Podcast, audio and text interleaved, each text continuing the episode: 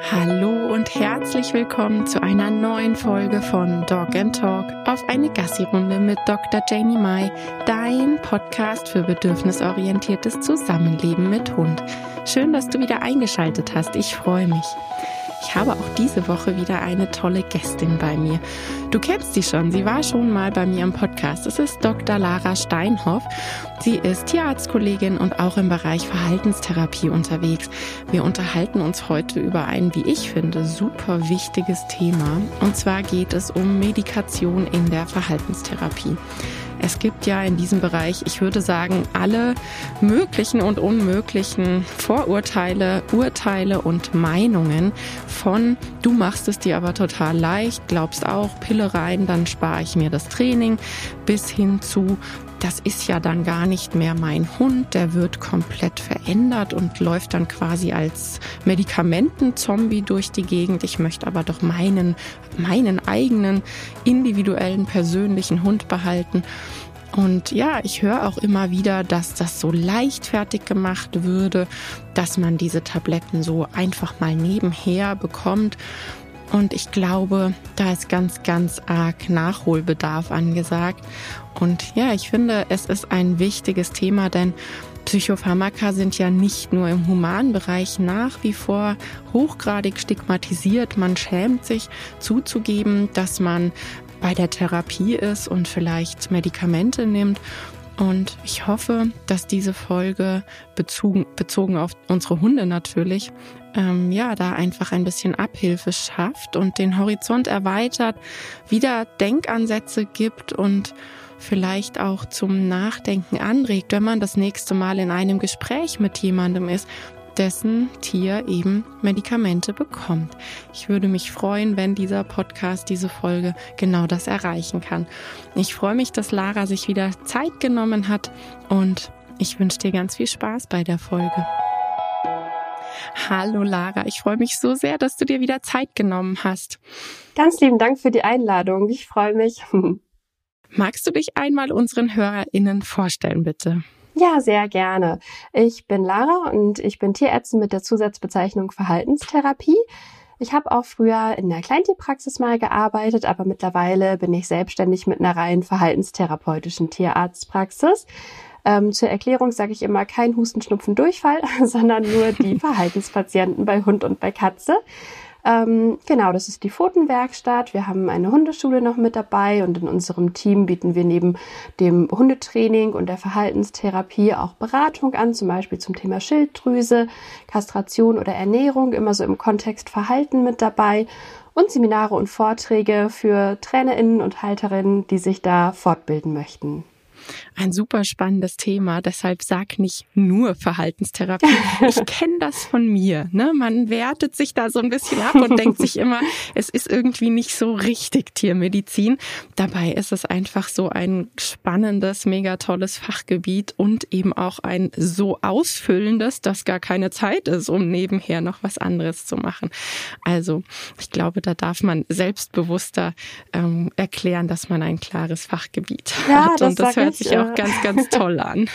Das sage ich tatsächlich auch immer, was du gerade schon sagtest. Es ist ja ähm, so ein großes Gebiet, ne, was mhm. wiederum so viele kleine Details hat. Ich hätte jetzt gar keine Kapazitäten, mich auch noch gleichzeitig in Zahnmedizin und Kardiologie einzuarbeiten. Also ich bin äh, gut ausgelastet mit der Verhaltensmedizin. Ja, genau. Ja, ich möchte heute mit dir über die Medikation in der Verhaltenstherapie sprechen. Ein ganz, ganz wichtiges Thema. Vorab ist es natürlich klar, dass bei uns dann die Fälle landen, die eben Probleme haben. Das ist ja wenn, wenn man sich jetzt nur rein den Kundenstamm anschaut, kann man da natürlich nicht sagen, das bildet jetzt die gesamte Hunde- oder Katzenpopulation ab. Das ist immer so wichtig im Kopf zu behalten. Ja, ähm, es ist, finde ich, ein wichtiges und spannendes Thema, auch rein was so die Aufklärungsarbeit anbelangt. Deshalb heute auch die Podcast-Folge. Ich glaube, da darf noch mehr Wissen nach draußen, was das anbelangt.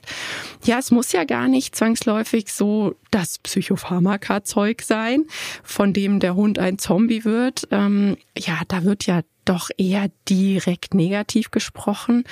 Ich würde sogar sagen, dass es ja deutlich häufiger, zumindest bei mir, eher sowas wie auch Schmerzmedikation. Du hast auch gerade schon Ernährung angesprochen. Das ist ja ein weites Feld. Dann, ja, es herrschen mega viele Vorurteile da draußen von der schnellen Pille, damit der Hund ruhig gestellt wird, bis hin zu, äh, wäre es nicht auch mal angebracht, Training zu machen? Ähm, ja klar, deshalb hast du ja auch die Hundeschule angeschlossen, gell? Ähm, ja, sag du doch mal, wie häufig ist das dann eigentlich wirklich der Fall und wie gehst du da vor? Ja, also ich bin da wirklich ganz bei dir. Ich ähm, finde, dass wir in der Verhaltenstherapie und nur sowieso, wir haben ja einfach ein wahnsinnig enges Ineinandergreifen von körperlichem Wohlbefinden und psychischem Wohlbefinden. Bei den mhm. Hunden, bei den Katzen, bei uns Menschen sieht es ja auch nicht viel anders aus. Das heißt, ähm, wenn Patienten zu mir in die Verhaltenstherapie kommen, dann ist ein ganz großer Punkt die körperliche Abklärung. Und das kann bedeuten, dass ähm, wir Schmerzmittel einsetzen. Ich sehe das tatsächlich wirklich häufig Schmerzen, zum Beispiel im Bewegungsapparat oder im Magen-Darm-Trakt oder irgendwo Verhaltensprobleme. Und da ist es natürlich ähm, ein sehr ähm, direkter Weg, erstmal über die Schmerzen ähm, zu gehen, um das Wohlbefinden zu steigern und dadurch natürlich auch das Verhalten. Ich finde aber auch ein ganz, ganz großer Punkt sind Allergien. Das sehe ich sehr häufig im Zusammenhang mit mhm. Verhaltensproblemen. Da haben wir ja auch einige Möglichkeiten, unter Umständen, wenn notwendig, mit Medikamenten zu arbeiten, um zum Beispiel Juckreiz zu lindern. Das ist ja auch ein eine Qual so, oder ein chronischer Juckreiz. Mhm. Oder vergleichsweise jetzt im, im, Kontrast vielleicht etwas harmlosere Sachen wie Übelkeit beim Autofahren, aber auch sehr, sehr unschön. Ähm, ja, da können es dann doch ganz andere Ebenen noch sein. Oder eben, wie du gerade schon sagtest, die Psychopharmaka. Und äh, an erster Stelle auf jeden Fall, wie gesagt, die körperliche Abklärung, das Lebensumfeld des Hundes, ähm, ne, die Beziehung zum Menschen, einmal das genau zu beleuchten und dann zu schauen, ähm, wo haben wir Defizite, die wir vielleicht nicht komplett aufarbeiten können. Ähm, und wo sind dann dementsprechend ähm, Psychopharmaka notwendig. Sprich, immer dann, wenn wir bestimmte Elemente im Leben des Hundes nicht weiter optimieren können und trotzdem einen Hund haben, bei dem Training gar nicht möglich ist, vielleicht weil das Angstverhalten so groß ist, dass er das Haus gar nicht verlassen kann, mhm. ähm, weil er überhaupt gar keine Verstärker annehmen kann, weil der Stresslevel so hoch ist oder oder dann ähm, ja, ist da so ein, ein guter Grund gegeben, Training überhaupt erst möglich zu machen durch die Medikamente. Das ist so, so wichtig, gell? Training erstmal möglich zu machen, weil es eben nicht so ist, dass man sagt, ich habe keinen Bock auf Training, gib mir eine Pille, ja, ja, sondern es ist einfach das Training nicht möglich. Es greift nicht. Der Hund ist gar nicht auf einem, auf einem Level, wo sein ja. Nervensystem sagt, hey, gib mir neue Impulse, ich möchte da was Neues lernen. Ja, Und das ja. ist ganz wichtig. Ja, wir wissen, echt, wie stigmatisiert diese Sache ist mit Tabletten fürs Hirn. Mhm. Ähm, ja, auch im Humanbereich. Das ist ja nach wie vor noch so, dass da, ja, dass man eher hinter vorgehaltener Hand sagt, ja, ich gehe in Therapie und äh, ich nehme mhm. da Tabletten, ja. Und ja, dieses Schweigen, Scham, Abwertung, du hast dich nur nicht genug angestrengt mhm. und was es da nicht alles gibt, erreichen ja absolutes Gegenteil, das wissen wir. Ich weiß aus meiner Community, dass es den Hundemenschen wirklich haargenauso geht. Ja, dass sie mhm. eben solche Dinge erfahren wie, äh, du machst doch deinen Hund zum Zombie, du kannst den da doch nicht einfach mit Tabletten vollstopfen und ja, die müssen sich zum Teil wirklich ganz schön viel anhören, sobald sie eben erzählen, dass der Hund ähm, jetzt Psychopharmaka bekommt. Was glaubst du, woran es liegt, dass das einfach so enorm negativ bewertet wird? Oh, das ist eine gute Frage. Also ich mache bei mir tatsächlich genau die gleichen Erfahrungen, wenn da KundInnen kommen, ähm, die trauen sich das manchmal gar nicht von sich aus anzusprechen, das Thema in der Verhaltenstherapie, mhm. obwohl sie es vielleicht schon mal irgendwo im Internet oder so gelesen haben. Ähm, und wenn sie sich trauen, es anzusprechen, dann eher so ein bisschen ne, mit gesenkter Stimme und wie hinter mhm. vorgehaltener Hand. Ähm, und sind dann häufig ganz erleichtert, wenn ich einfach proaktiv das Thema anspreche und über Vor- und Nachteile spreche ähm, weil es da einfach ganz viel Aufklärung braucht. Ich könnte mir vorstellen, wir sehen das ja ganz häufig in der Hundewelt, dass Dinge aus der Menschenwelt, aus der Humanmedizin rüberschwappen und dadurch, dass es leider ja immer noch so ist, dass es bei Menschen ja häufig ein Tabuthema, kann man ja schon fast sagen, ist, ja. wird es bei Hunden genauso gesehen und manchmal vielleicht bei Hunden sogar noch ein bisschen extremer. Also ich habe so ein bisschen den Eindruck, bei den Menschen mhm. wandelt es sich langsam, dass immer mehr Leute das auch proaktiv ansprechen und darüber erzählen in der Öffentlichkeit. Mm, bei den Hunden ist es ja so ein bisschen so, dass manchmal noch so traditionell gesagt wird, äh, naja, so jetzt sitzt es aber dem Ganzen die Krone auf, ne? Nicht nur, dass die Hunde schon ohne Ende in Anführungszeichen vermenschlicht werden und mhm. weiß ich nicht wie. Und jetzt muss auch das noch sein, ähm, als wenn man so super verrückt wäre, äh, jetzt Psychopharmaka bei Hunden einzusetzen. Und dabei wissen wir ja, das Gehirn ist so ähnlich ähm, mhm. zwischen Mensch und Hund. Natürlich kann ein Hund psychische Probleme haben. Es wäre ja absurd, wenn nicht. Mhm. Ähm, aber ja, wie gesagt, die Stigmatisierung ist leider immer noch da und es ist äh, gut, da möglichst viel Aufklärungsarbeit zu leisten, gerade was diese Vorurteile angeht. Ne? Das ist ja auch immer eine Sorge. Die Menschen kommen ja in die Verhaltenstherapie, weil sie ihren Hund lieben und weil sie das Beste für mhm. ihren Hund wollen. Und das, was sie natürlich nicht möchten, ist das, was ja häufig noch erzählt wird. Der wird einfach nur sediert, der liegt bedröhnt in der Ecke und macht dann nichts mehr. Und das ist es ja ganz genau nicht, was Psychopharmaka machen. Ich ähm, erzähle immer, dass wir sagen, wir wollen Medikamente einsetzen, um Training möglich zu machen. Und wenn ein Hund nur sediert ist und da nur schläft und gar nicht lernen kann, dann wäre es ja ad absurdum geführt, weil dann kann ich ja gar nicht mit diesem Hund trainieren. Also es würde auch gar keinen Sinn ergeben, wenn die Medikamente so eingesetzt würden. Aber ja, die Sorge ist einfach immer noch groß, was die Nebenwirkungen und so weiter angeht. Mhm. Ich habe auch oft das Gefühl, es ist so ein, naja, du bist eben ein erwachsener Mensch, du kannst über dich selbst bestimmen, mhm. aber dem Hund zwingst du das quasi auf. Also du entscheidest für den Hund, dass er da jetzt diese Tabletten bekommt und kriegt sie reingezwängt. Also das hat auch oft nochmal so einen, ja, so einen Touch von Machtmissbrauch, habe ich das Gefühl. Das stimmt, die, mhm. mhm. dass immer so gesagt wird, der Hund wird vollgestopft oder sowas. Genau, ne? ja. Ähm, und dabei ist es ja gerade das Gegenteil, das ist ja gerade eben Verantwortung für seinen Hund übernehmen, sehen, der hat ein Problem und ihn dann bestmöglich zu unterstützen. Ja, also, wir können festhalten, das Ziel ist niemals Pille statt Training, ja, ja. sondern Pille, damit Training genau. stattfinden genau. kann, ja, ähm, weil das Training und das, das Ausprobieren und ich sage immer, diese detektivische Arbeit, die steht ja davor. Ja, mhm. da, da reißen wir uns ja wirklich die Beine aus, um alles mitzubekommen, um alles zu erfahren. Du hast schon wichtige Dinge genannt, so wie eben auch diese soziale Beziehung zu Hause. Was ist im Umfeld los? Was kann ich da verändern? Was kann ich durch Management verändern? Wir tun ja alles. Es ist ein großes Ganzes und die Tabletten sind Unterstützung, falls eben das große Ganze drumherum eben nicht reicht wenn das ja, eben nicht ja. ausreichend ist.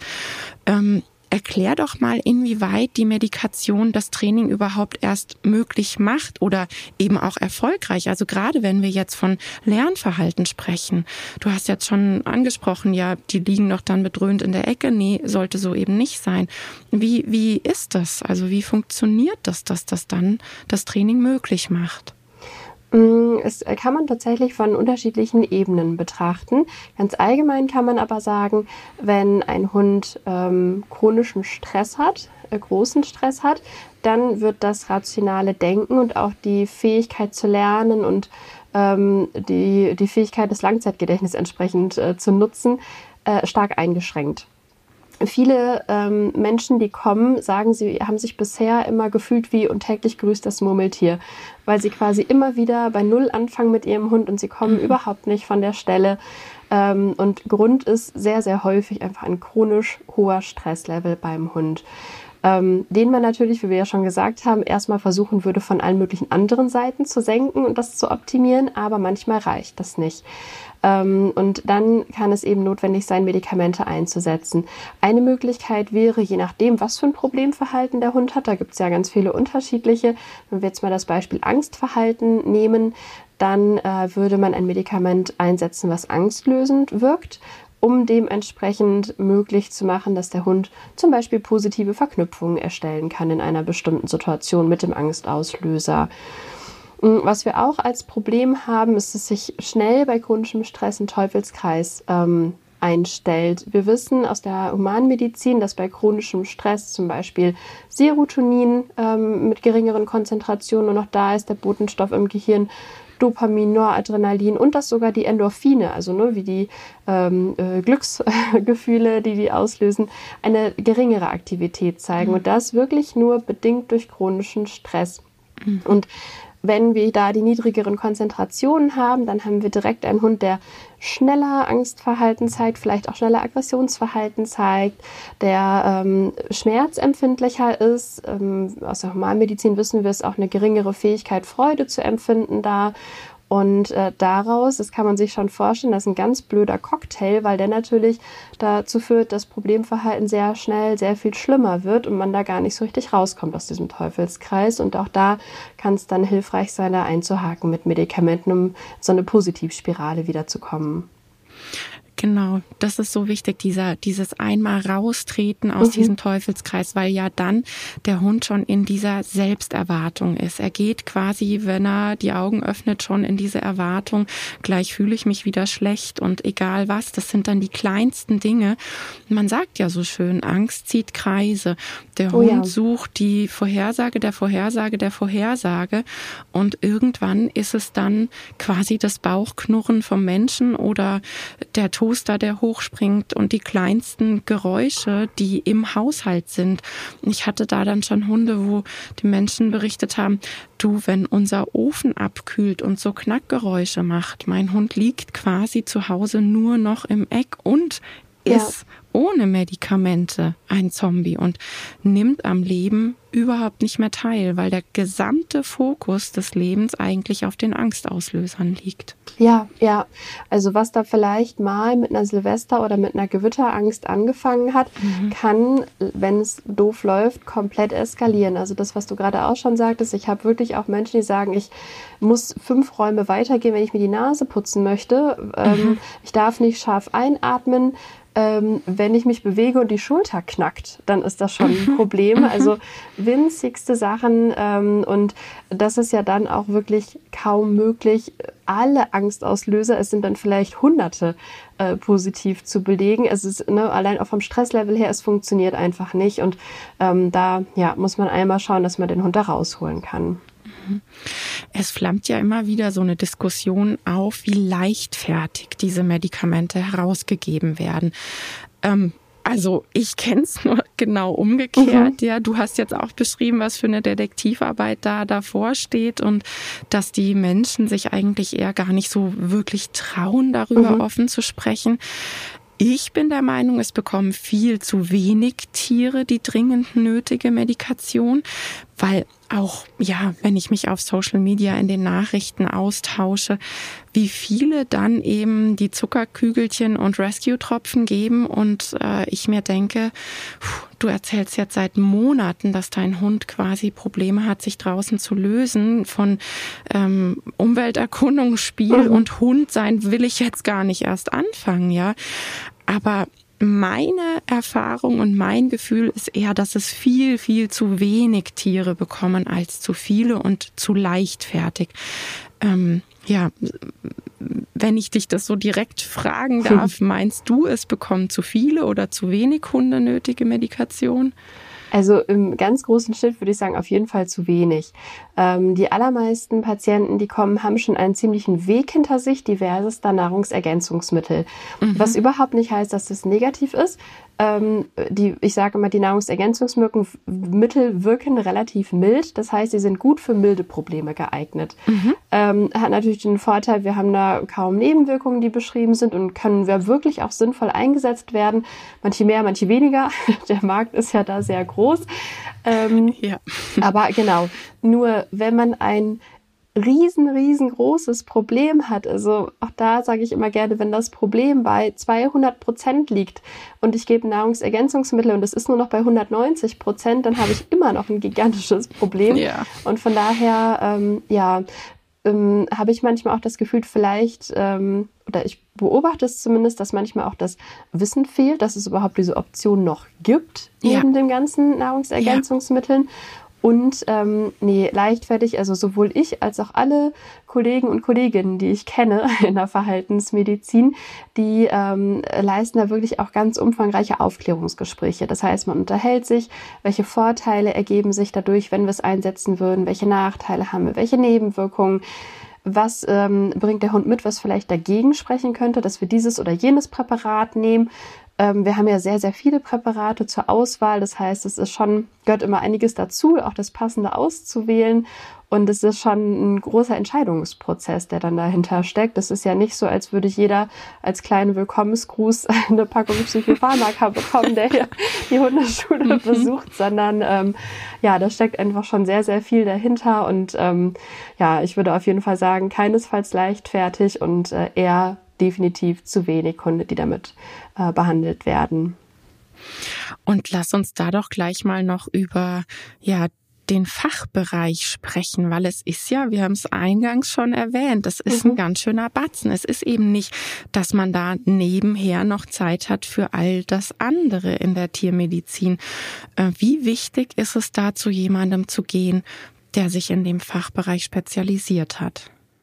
Mm, ich finde es ganz, ganz wichtig, dass ähm, es da eine Zusammenarbeit gibt. Das ist ja so ein bisschen wie der Humanmedizin auch. Ähm, wenn man jetzt ähm, zum Hausarzt geht oder zur Hausärztin und ja seine Symptome hinsichtlich psychischer Probleme schildert, dann wird sie sicherlich oder eher ähm, überweisen zum Psychologen, Psychiater, je mhm. nachdem, was da gerade so indiziert ist.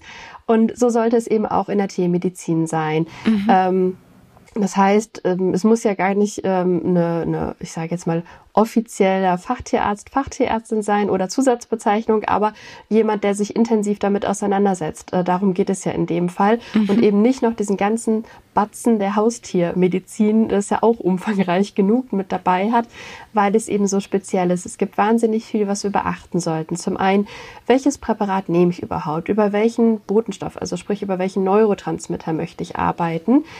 Was darf ich vielleicht nicht einsetzen? Es gibt zum Beispiel bestimmte ähm, Fälle wie Hunde, die Aggressionsverhalten äh, zeigen. Wenn ich da Medikamente gebe, die unter Umständen enthemmend wirken, mhm. könnte ich Probleme bekommen. Das heißt, da sollte man gut abwägen, mache ich das, mache ich das nicht. Ähm, es gibt Medikamente, die dürfen keinesfalls miteinander kombiniert werden, weil das lebensbedrohlich sein kann. Das muss ich wissen.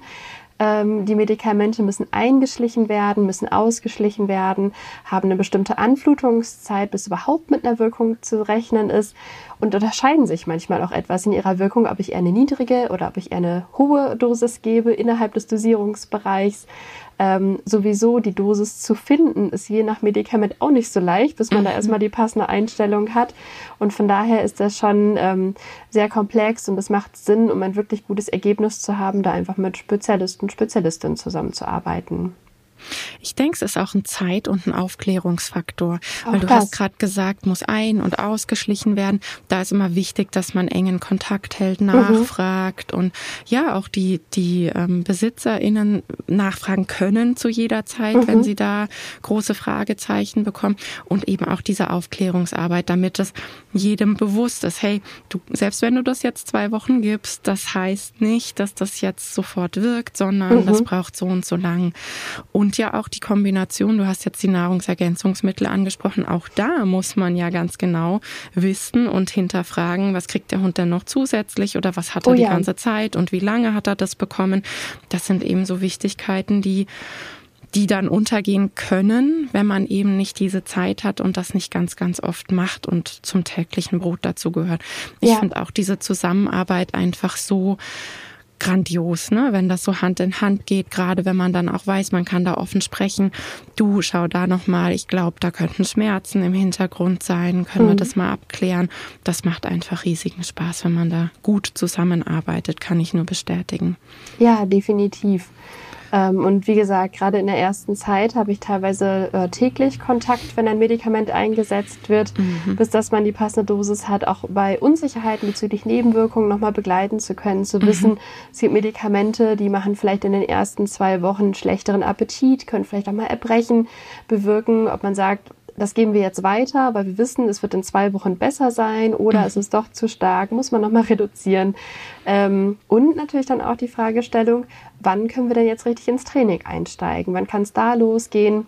Das äh, darf natürlich nicht untergehen. Ne? Nicht, dass man jetzt, wenn es nicht so gut läuft, das haben wir, also habe ich auf jeden Fall schon erlebt, wenn vielleicht von der Haustierarztpraxis einfach nur ein Medikament äh, verschrieben wird in irgendeiner mittleren Dosierung, vielleicht unterdosiert, vielleicht auch nicht und dann aber gar kein Training stattfindet, mhm. dann ähm, kann auch das Medikament nicht wirklich äh, wirken. Ähm, also auch da ist es braucht unbedingt beides. Ja, super gesagt. Und vor allem, das Ziel ist ja, dass man das nicht lebenslang gibt. Das, mhm, also genau. jetzt mal abgesehen von ähm, gewissen Präparaten, wo es notwendig ist, zum Beispiel wenn Schilddrüse und Co. Aber das Ziel ist ja, dass man das dann wieder ausschleicht und das Training Früchte getragen hat und ja. der Hund eben Erfahrungen gesammelt hat, weshalb er keinen Stress, keine Ängste mehr hat. Und das muss einfach eng begleitet werden. Ja, auch dann die ersten Ausschleichversuche, wann, nach wie viel Training kann man es mal probieren. Genau. Ähm, ja, aber gerade weil es eben nicht das Ziel ist, dass es lebenslang gegeben wird, sondern für eine gewisse Phase des Trainings zur Begleitung, ja, müssen wir darauf ein Augenmerk legen. Und vielleicht auch für den einen oder anderen beruhigend zu hören, dass das jetzt überhaupt nicht so ist, dass wenn man erstmal einmal damit angefangen hat, dass es dann für immer so ist oder für immer so sein muss. Es gibt natürlich manchmal Konstellationen, Fälle, ähm, wo das leider tatsächlich so ist, dass die Hunde das ein Leben lang bekommen. Ähm, aber es ist ja immer noch ein relativ geringer Preis für eine gute Lebensqualität, finde ich immer. Ähm, auch wie gesagt, wenn natürlich immer erstmal an erster Stelle steht, zu versuchen, ob man nicht mit dem ausreichenden Training dann das auch wieder langsam ausschleichen kann. Genau. Und das sind ja die Ausnahmen. Das ist mhm, ja nicht genau. das Gros im Kundenstamm. Ja. ja, absolut. Lebensqualität, die gewonnen ist, ist immer ein absoluter Pluspunkt. Absolut. Ich habe letztens gehört, dass das hauptsächlich Hunde aus dem Tierschutz trifft, weil die haben schon so einen großen Erfahrungsrucksack, die haben wer weiß was erlebt oder beziehungsweise nicht erlebt. Ähm, ich konnte dem so im ersten Moment gar nicht wirklich zustimmen. Das war aber auch nur so mhm. mein erstes Bauchgefühl. Also ich habe mich nicht hingesetzt und Kundendaten ausgezählt, sondern es war wirklich so ein persönliches Bauchgefühl, dass ich im ersten Moment dachte, hm, ich, ich würde jetzt automatisch widersprechen wollen, aber ich denke mal drüber nach. Wie siehst du das? Puh, also so aus dem Bau heraus ähm, würde ich auch sagen, so pauschal könnte ich es jetzt gar nicht unterschreiben. Also das Risiko ist vielleicht höher bei Hunden aus dem Tierschutz, möglicherweise, wobei Tierschutz und Tierschutz, ne? Also es kann natürlich auch Eben. sein, äh, der Golden Retriever hatte ein wundervolles Leben und jetzt ist äh, das Herrchen plötzlich verstorben und deswegen ist er im Tierheim oder so, ne? Und ist ja. da zwei Tage und kommt dann in die nächste nette Familie. Ähm, der hätte vielleicht ein geringes Risiko, ähm, dass Medikamente notwendig sind. Und ne, kann aber Tierschutz kann natürlich auch bedeuten, ähm, hat drei Jahre in irgendeinem Verschlag in Rumänien gelebt und lebt mhm. jetzt in Berlin. Also äh, das ist ja. natürlich eine große Spannbreite. Aber ähm, ich sehe tatsächlich schon auch definitiv Hunde äh, vom Züchter oder von der Züchterin in der Verhaltenstherapie, gerade wenn man sagt, die ersten Wochen sind vielleicht nicht so verlaufen, wie man sich das gewünscht hätte.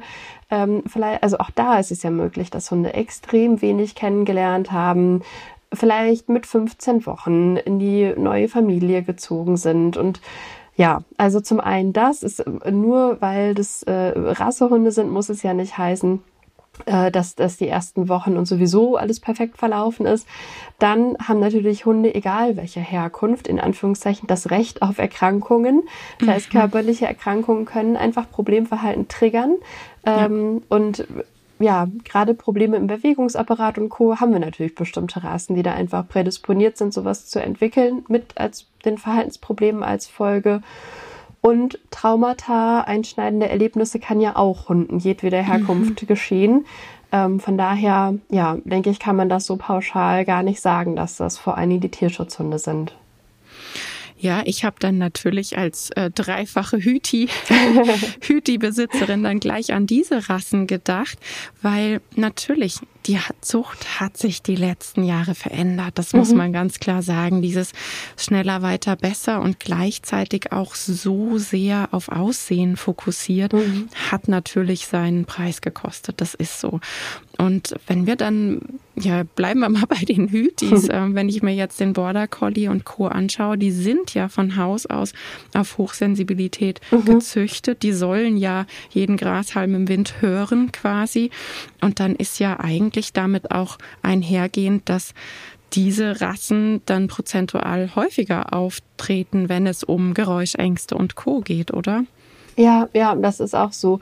Ähm, überall da, wo, wo Rassen so extreme Spezialisten sind, mhm. kann das ja wirklich Probleme im Alltag machen. Und wie du schon sagtest, Geräuschsensibilität ist definitiv ein Thema bei der Hütefraktion. Ähm, ja, dann haben wir aber natürlich auch, ähm, sei es jetzt in Richtung, ähm, ja, wenn man sie Gebrauchshunderassen nennen möchte, also vielleicht ähm, äh, Malinois oder äh, Dobermann und Co., die mhm. auch häufiger mal dabei. Also ja, immer wenn es so eine sehr extreme Richtung geht von der Zucht her, was jetzt nicht heißt, dass alle Hunde dieser Rassen ne, aus einer extremen mhm. Linie kommen, aber man ja. hat ja so die Vertreter, die dabei sind und die ähm, ja, sind dann da leider wirklich prädisponiert, möglicherweise auch in der Verhaltenstherapie zu landen. Hast du da bei dir im Kundenstamm Ausreißer, wo du jetzt sagen würdest, die sind sehr oft da? Oh, das ist eine sehr gute Frage, weil das eigentlich wirklich ziemlich durchmischt ist. Also mhm. natürlich auch viele Mischlinge. Mm, ich habe immer das Gefühl, das kommt auch ein bisschen auf die Region an. Ähm, ich habe ja ein paar wissen das viele Jahre in Hannover gelebt und gearbeitet. Da gab es deutlich mehr ähm, Rassehunde, finde ich, auch im mhm. Klientel. Jetzt hier im Münsterland eine sehr ländliche Region und wir haben unglaublich viele Sennenhunde und Sennenhund-Mischlinge, mhm. also Appenzeller und Entlebucher und Berner und so weiter, mhm. ähm, sodass das so ein bisschen dazu führt, dass ich natürlich etliche Sennenhunde auch mit dabei habe aber schon, man muss auch schon sagen, wirklich viele Hütehunde. Das lässt sich nicht ganz von der Hand weisen. Ja, aber ich würde fast sagen, es ist eine ziemlich bunte Mischung. Ja, ich glaube, es ist nämlich tatsächlich, es ist so ein Regionsthema und mhm. ja auch, was hat die Person für eigene Hunde? Also das, das stimmt. Gell? Das nehme ich auch immer so wahr, dass dann die Kunden, Kundinnen natürlich auch dementsprechend so ein bisschen suchen, gell? Wenn man mhm. sich denkt, ja, das ist dann, kennt sich damit besser aus mit, mit der Rasse und mhm. so. Ja, ich glaube, damit stimmt. hat das auch was zu tun. Hatte ich erwähnt, dass mein Hund ein Mischling aus Bracke Labrador und Sennenhund ist? das ist aber wirklich ein Zufall. Aha, haben wir es doch erklärt. ja, genau. ja, und bei mir ist halt die Hüti-Fraktion so ein kleines bisschen groß. ja. Ich glaube, es hat viel auch damit zu tun, auf mhm, jeden Fall, ja. weil man ja auch einen entsprechenden Typ anzieht. Also gerade wenn man auf Social Media und so weiter auch öffentlich wird, glaube ich schon, mhm. dass das auch mit reinzählt auf jeden Fall. Ja. Lass uns noch mal zum Abschluss über diese Geschichte mit der wird zum Zombie sprechen, weil mhm. mir das so wichtig ist, dass das ja, dass das aufgeklärt wird, dass der Hund eben nicht durch Medikation ein Zombie wird, sondern dass er eher durch seine Ängste und Probleme nicht er selbst ist. Er ist zu dem Zeitpunkt, wo diese Entscheidung gefällt wird, hey, wir denken mal über Medikation nach, wir probieren das mal. In dem Moment ist er nicht er selbst und nicht viel Prozentpunkte des Tages Hund. Ja, ja, ähm, gerade wenn es wirklich so ein ausgeprägtes Verhalten ist, dass die Hunde auf dem Spaziergang nur im Fluchtmodus sind, gar nicht schnüffeln können, ähm, nicht fressen können, das ist ja auch schon ein großer Indikator, dass unter anderem höchstwahrscheinlich das Stresslevel sehr hoch ist und dass es deswegen nicht möglich ist. Aber wie gesagt, wenn draußen gar keine Umwelterkundung da ist, die sich überhaupt nicht mit ihrer Umwelt auseinandersetzen können, sondern immer nur an Flucht denken, mhm. ähm, oder drin, da hatten wir ja auch gerade schon so ein paar Beispiele, immer angespannt sind, immer in so einer Grundspannung sind, weil gleich aus ihrer Sicht irgendwas Schreckliches passieren könnte bezüglich Geräuschen. Das mhm. ist ja ein, ein super wahnsinnig unangenehmes Gefühl. Ähm, wir hatten das ähm, vor einer Weile. Da ähm, hatten unsere funkvernetzten Feuermelder eine Fehlfunktion. Und die sind ohrenbetäubend laut und die sind mhm. manchmal plötzlich losgegangen und wir wussten nicht warum. Jetzt habe ich das große Glück, dass meine Hündin kaum mehr hört. Das heißt, für den Hund war es nicht so ein Problem. Mhm. Aber selbst mir tut es in den Ohren weh. Ja. Und ich habe schon immer so zur Decke geschielt und dachte so, gleich, gleich geht er wieder los. Mhm. Und ich konnte mich schon kaum mehr hier konzentrieren, richtig zu arbeiten, weil ich immer dachte, dachte, jeden Moment geht hier wieder der Alarm los. Ja, und das ist ja nur so ein, ein winzig kleines Problem. Ich konnte das kognitiv nachvollziehen, verstehen, warum, wieso, konnte mir Lösungen überlegen, ne, bin ja in einer viel besseren Position mhm. als ein Angsthund in dem Moment. Also es ist vielleicht fünf Prozent von dem, was ein Angsthund äh, jeden Tag durchlebt, ja. aber es gibt einem so ein kleines Gefühl dafür, wie furchtbar das ist, wenn man jeden Moment erwartet, irgendwas äh, Schlimmes oder irgendwas Unangenehmes könnte passieren. Und wie gesagt, genau dann sind sie ja nicht äh, sie selbst. Ähm, und ich erlebe das auch ganz häufig, dass es eine Sorge ist, dass die Hunde sich vom Charakter ganz verändern, dass sie ja einfach andere Hunde sind. Man erkennt seinen eigenen Hund nicht wieder. Das ist so die große Sorge. Mhm. Ähm, und häufig ist dann aber die Rückmeldung, dass die Leute ihren Hund im positiven Sinne nicht mehr wiedererkennen. Ja. Das heißt, dass sie sagen, der kann jetzt auch mal kuscheln kommen, der sucht vielleicht mehr Körperkontakt ähm, kann tiefer schlafen. Das höre ich ganz häufig, mhm. ähm, dass sie auch beobachten, dass der Hund jetzt auch mal richtig schläft und träumt zum Beispiel oder eben draußen äh, sich anfängt für Dinge zu interessieren, mal zu schnüffeln, einfach mal Interessen zu entwickeln. Ähm, und wenn es für Jagen ist, aber ähm, einfach ja nicht mehr wie vorher nämlich im Zombie-Modus unterwegs zu sein, sondern dann wirklich mal ähm, ja ein bisschen mehr Lebensqualität zu haben und überhaupt wirklich mal wieder Hund sein zu können. Mhm. So, so wichtig. Schön.